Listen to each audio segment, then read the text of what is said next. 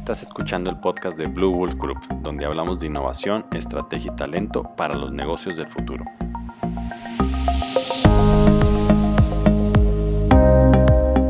Hola, ¿qué tal? Bienvenido a este episodio con tu anfitrión Ulises Elías.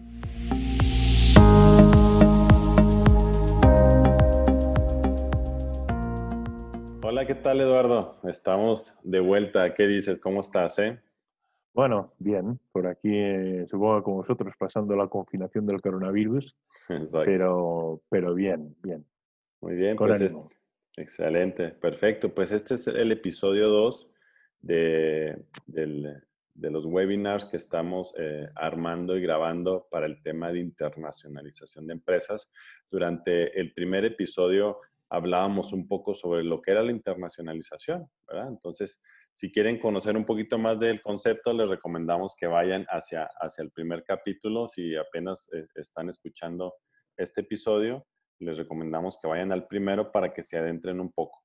Si ya eh, conocen un poco sobre el tema internacionalización, el día de hoy vamos a hablar sobre los 11 elementos que debe tener toda empresa para adentrarse en el proceso de internacionalización. Son 11 elementos que Eduardo el día de hoy nos va a platicar y nos va a desmenuzar rápidamente cada uno de ellos, que son pues, elementos importantes, ¿no, Eduardo, para el tema internacional? Efectivamente, así es. Así es. Configuran de alguna manera lo que es la personalidad de una empresa eh, exportadora y una empresa que, que, está integrándose dentro del comercio internacional o de la internacionalización de la empresa. Eh, yo creo que, bueno, si te parece, empiezo a comentarlos eh, directamente, salvo que quieras eh, no, adelante, hacerme adelante. ¿Sí? Sí. Em, uno de los aspectos más importantes de, de lo que es un poco la, la, la, la empresa, una empresa que, que, está o bien empezando a dar sus pasos, está planteando la internacionalización, es claramente el, el estilo directivo. Em, normalmente nos encontramos estilos directivos muy, muy diversos, ¿no? Es decir, de nuestra experiencia consultora, y tú lo sabes muy bien, Ulises, eh, nos podemos encontrar desde, desde, personas que son capaces de liderar un equipo hasta personas que, eh, bueno, que por su, su, forma de ser, eh, pues bueno, condicionan muchísimo las tomas de decisiones. El estilo directivo no solamente afecta a lo que es, bueno, pues esa forma de gestionar, sino sobre todo a la forma de compartir un proceso de internacionalización y nos hemos encontrado, insisto, en alguna ocasión con alguna, con alguna forma de ser, un estilo, estilos directivos eh, reactivos que condiciona mucho el compartir con, con, los, con, la gente próxima, con aquellos con los que tú vas a iniciar un, una carrera de obstáculos, que claramente es el, todo el proceso de internacionalización de empresa. No hay ningún estilo directivo que sea bueno o malo, sino eh, entiendo que lo que el estilo directivo tiene que ser claramente participativo. Eh, la aventura es, eh, es, larga. Yo creo que en, la otra, en, el otro webinar estuvimos marcando claramente que es una carrera de fondo, ¿no? donde normalmente inviertes mucho tiempo, inviertes recursos sobre todo inviertes muchas ilusiones. Y tienes que compartirlas. Tienes que compartirlas porque una persona solo, un director de una empresa, sin su equipo no puede hacer nada. Por lo tanto, yo creo que sería quizás el primer punto y por eso mm, eh, importante, porque va a determinar que una empresa eh, se meta dentro de lo que sería eh, la internacionalización, pero sobre todo es el, es, el, es el puntal que va a permitir gestionar correctamente la empresa. El segundo, yo creo que claramente, y fijaros, por eso estábamos hablando de que el estilo directivo es un aspecto importante, es es tener un sueño. Tener un sueño eh, como directivo o tener un sueño como organización. Eh, el proceso de la internacionalización nos aporta muchísimos beneficios. El primero es que estamos repartiendo los riesgos que tenemos en nuestro mercado de origen. Es decir, salimos más allá de nuestras fronteras eh, con un objetivo claro de obtener, obtener un beneficio, es decir, una recompensa por el esfuerzo y la aventura que estamos iniciando. Por lo tanto, tiene que ser un sueño intenso y tiene que ser un sueño em, que realmente enamore. En muchas ocasiones eh, es, el, es, el, directivo el que plantea, o el dueño de la empresa, o, o, el director comercial el que está planteando el por qué no intentamos vender fuera de, México. ¿no? Em, y a partir de ahí eh, va a depender de la intensidad de, esa, de, esa, visión, ¿no? de, esa, de, esa, de esa alternativa estratégica, de esa alternativa económica la que sea capaz de ir aglutinando alrededor de él voluntades dentro de la organización para que efectivamente el tema vaya para adelante. Que, esa em, parte, Edu, creo que muchas veces eh, en México no nos atrevemos, no vemos como una gran barrera decir, no, eso de, de, vender en otros mercados es para alguien más, no para mí, ¿no? No, no, no la creemos, ¿no? Entonces, creo que es muy importante eso que comentas de tener ese sueño de, decir, sí lo puedo hacer. Eh, ahora por el tema de las circunstancias, pues te obliga un poco más a, buscar otros mercados, pero no, no necesitamos esperar este tipo de circunstancias para pensar en el tema de, llegar a otros mercados fuera de, del nacional. Está claro, yo creo que estamos viviendo una época especialmente complicada, ¿no? Pero realmente eh, no se ha paralizado el comercio internacional comercio internacional sigue funcionando, eh, mientras que probablemente en nuestro país probablemente tengamos problemas para colocar la mercancía que estamos, eh, que estamos fabricando. Em, de hecho, en España y creo que en todos los países se considera la exportación como una de las áreas estratégicas que tienen que seguir funcionando. ¿Por qué? Bueno, pues porque claramente eh, son ventas que está realizando a terceros países y que no todos están teniendo la misma, el mismo comportamiento respecto a lo que es el, el, coronavirus. ¿no? Yo creo que aquí es un tema claro ¿no? de sostenibilidad, de repartir riesgos y de tener otras alternativas más allá de tu mercado donde estás un poco encerrado y, y constreñido a lo que está ocurriendo. Bien, Eh, no sé, Ulises, el, tercero. Sí, el tercero. Vale, el tercero es eh, los recursos humanos. No estamos hablando de recursos humanos únicamente en el área comercial, estamos hablando de recursos humanos que sean capaces de fabricar bien, de hacer la tarea más simple que se produzca en la organización pensando en que somos una empresa eh, internacionalizada o que está en proceso de internacionalizarse. ¿Qué significa?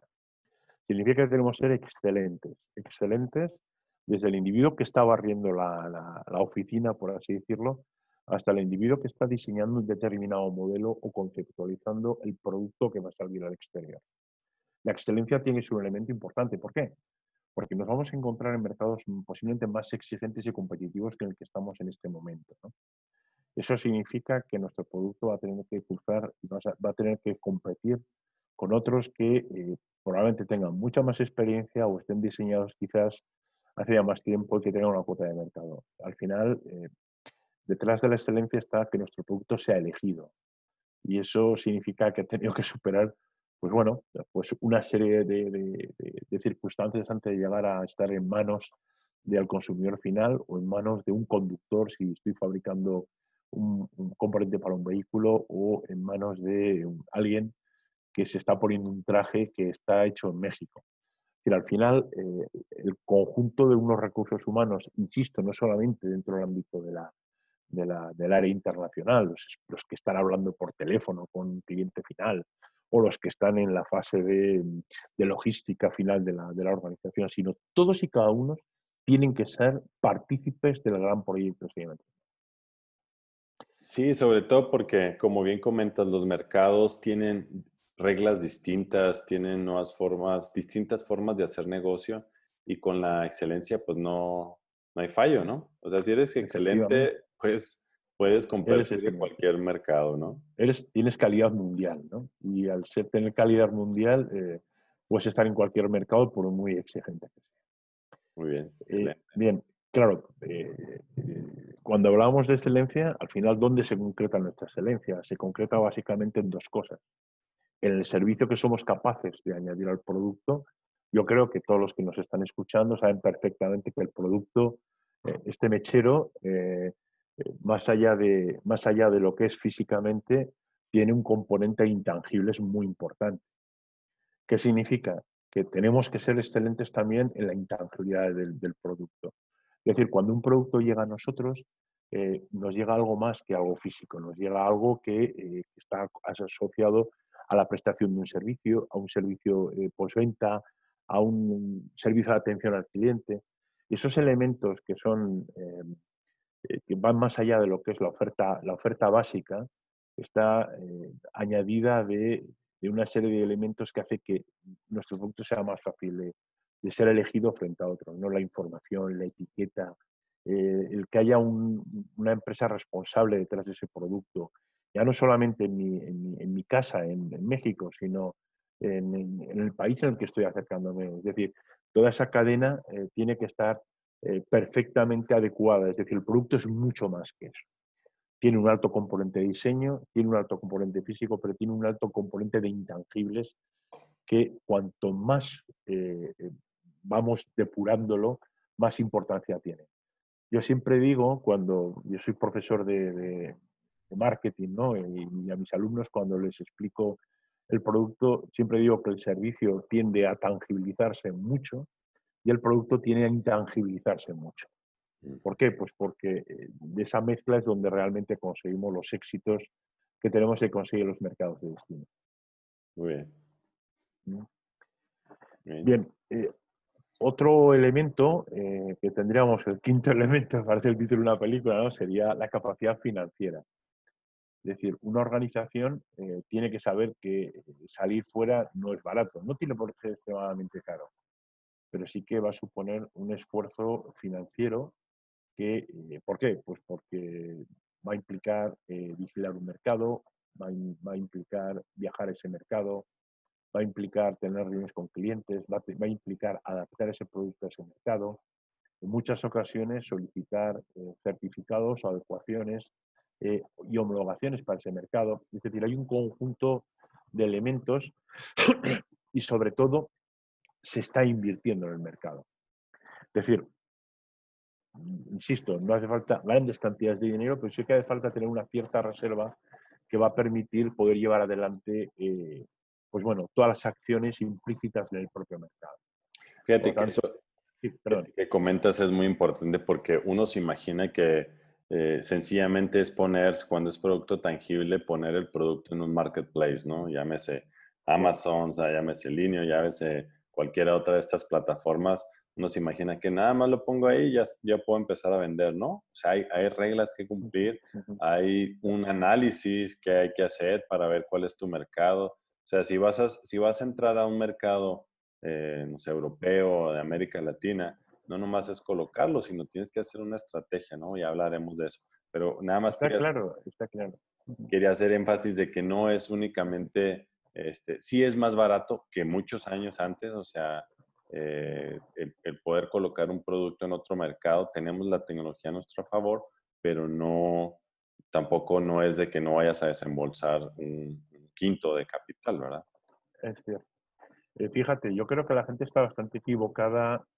Indiscutiblemente, los marketplaces eh, ha, supuesto, ha supuesto una revolución. Pero la gente piensa que se venden solas las cosas y no. O sea, decir, detrás hay una estrategia muy potente y hay, tiene que haber una gran comunicación. ¿no? Si no, el producto se pierde entre los miles y miles y miles de productos similares a los tuyos eh, no tienes ninguna oportunidad de que llegue al, cliente o al consumidor final. Por lo tanto, incluso, incluso a través de un marketplace hace falta considerar de forma importante lo que serían las, eh, las inversiones necesarias ¿no? para poder, estar, poder posicionar correctamente el producto. Bien, tan importante, eh, Ulises, como la capacidad financiera es la capacidad de gestión estamos hablando de gestión financiera, estamos hablando de gestión de, costes, estamos hablando de gestión de procesos. ¿Por qué? Es decir, eh, entraríamos en cada uno de estos temas que te estoy, que, te estoy contando o que estamos comentando, eh, implicaría casi horas de, profundidad, ¿no? de profundizar. La capacidad de gestión implica que, eh, que tengo que atender a una logística muy precisa. Por ejemplo, y eso, eso significa que probablemente, pues para que mis flujos sean los adecuados, ¿por qué? Pues porque a lo mejor mi, venta está sometida a una, a una carta de crédito, ¿no? a un crédito, crédito documentario, lo cual implica que tengo que entregar una fecha determinada, si no se perjudica eh, el pago y por lo tanto puedo tener problemas financieros. Es decir, no nos vale el decir, bueno, esto más o menos para el día 16 se tiene que entregar. No. Es el día 16 a las 12 del mediodía tiene que entregarse un camión que me lo va a venir a recoger y lo va a entregar en el puerto de, no sé, de, eh, no, que no me acuerdo de esto con un puerto, ¿no? Eh, es decir, tiene que entregarse porque de esa manera la mercancía va a llegar en fecha y por lo tanto eh, el pago asociado a esa, mercancía va a llegar puntual. Por lo tanto, la gestión es un aspecto muy importante, lo cual hace que también cambiemos mucho los paradigmas de funcionamiento. Y tenemos que ser conscientes de que hay que comprar la materia prima en un momento determinado, para poder meterla en producción en un momento determinado, para que salga el producto a cabo en un momento determinado y se pueda entregar en su fecha. Por lo tanto, la capacidad de gestión es importante. Fijar, fijaros, por lo tanto, todos los temas de recursos humanos asociados a los diferentes aspectos que estamos comentando. Bien, eh, el, otro aspecto importante eh, estaría también asociado a lo que sería eh, el interés por la internacionalización. Eh, yo creo que una organización, ya lo he dicho al principio, el estilo directivo es importante, pero las organizaciones tienen que tener un interés específico por estar, estar fuera, estar mirando hacia afuera, estar mirando hacia el mercado. Eh, yo creo que tienen que, tienen que tener el, les tiene que gustar viajar, si se me permite la expresión, ¿no?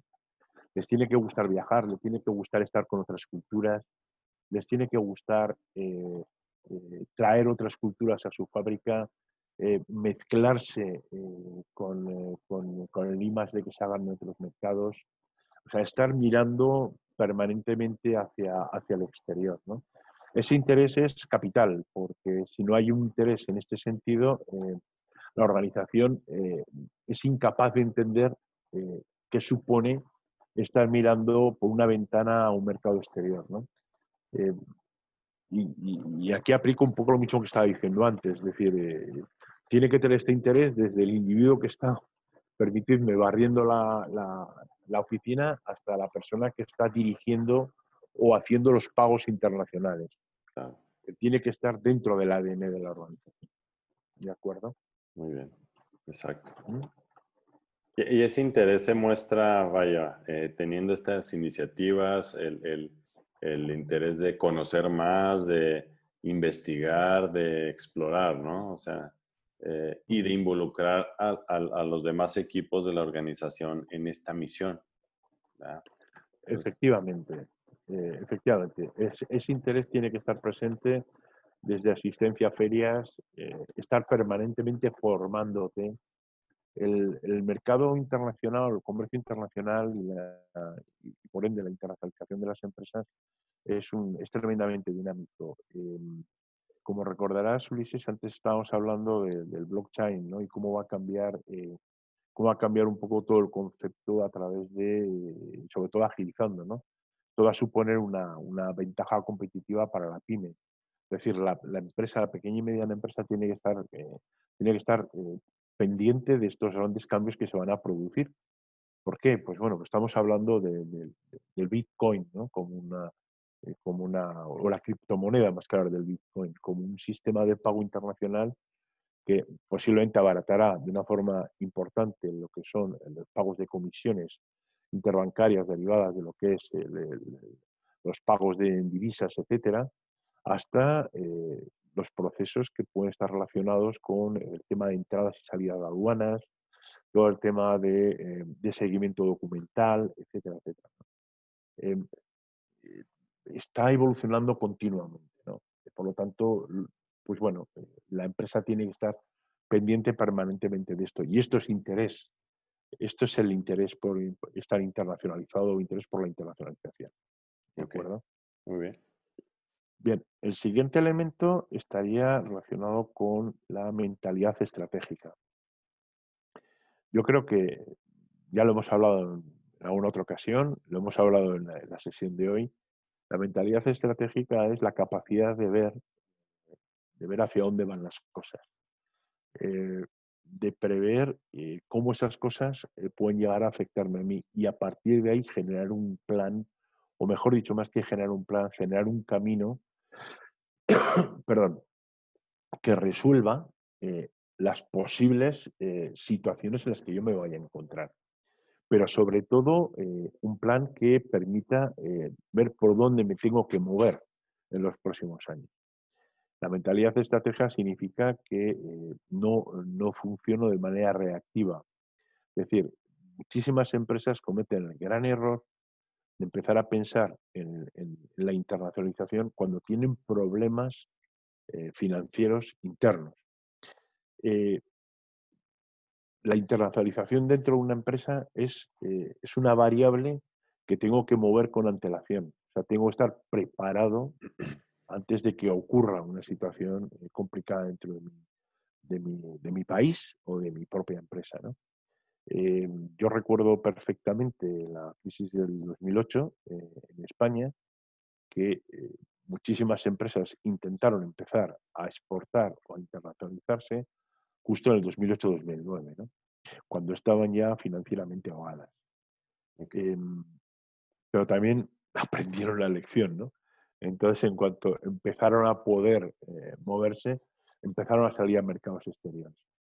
Se habla de la gran oleada del 2008, ¿no? Es decir, porque, porque muchas empresas internacionales se, se, configuraron como internacionales precisamente a raíz de la crisis, buscando esa, esa estabilidad que no habían tenido en la crisis anterior. Ok, ah, muy bien. De acuerdo. Excelente. Bien, eh, y yo creo que como último punto, y no por eso menos importante, es eh, tener un mercado visualizado. Eh, yo creo que ya entraremos cuando tengamos otros webinars, ver un poco las capacidades que puede tener una organización para salir al exterior. en ocasiones el idioma es un problema o no. En ocasiones la distancia es un problema o no. Es decir, va a depender de cómo está la empresa estructurada, pero sí que es importante, eh, es importante ver hacia dónde tenemos que ir.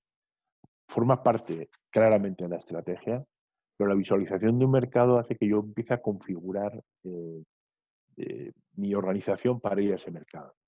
Es una especie de, principio, de principio de preparación, ¿no? donde donde organizo bien mis recursos, pero sobre todo tengo ya un objetivo. ¿De acuerdo?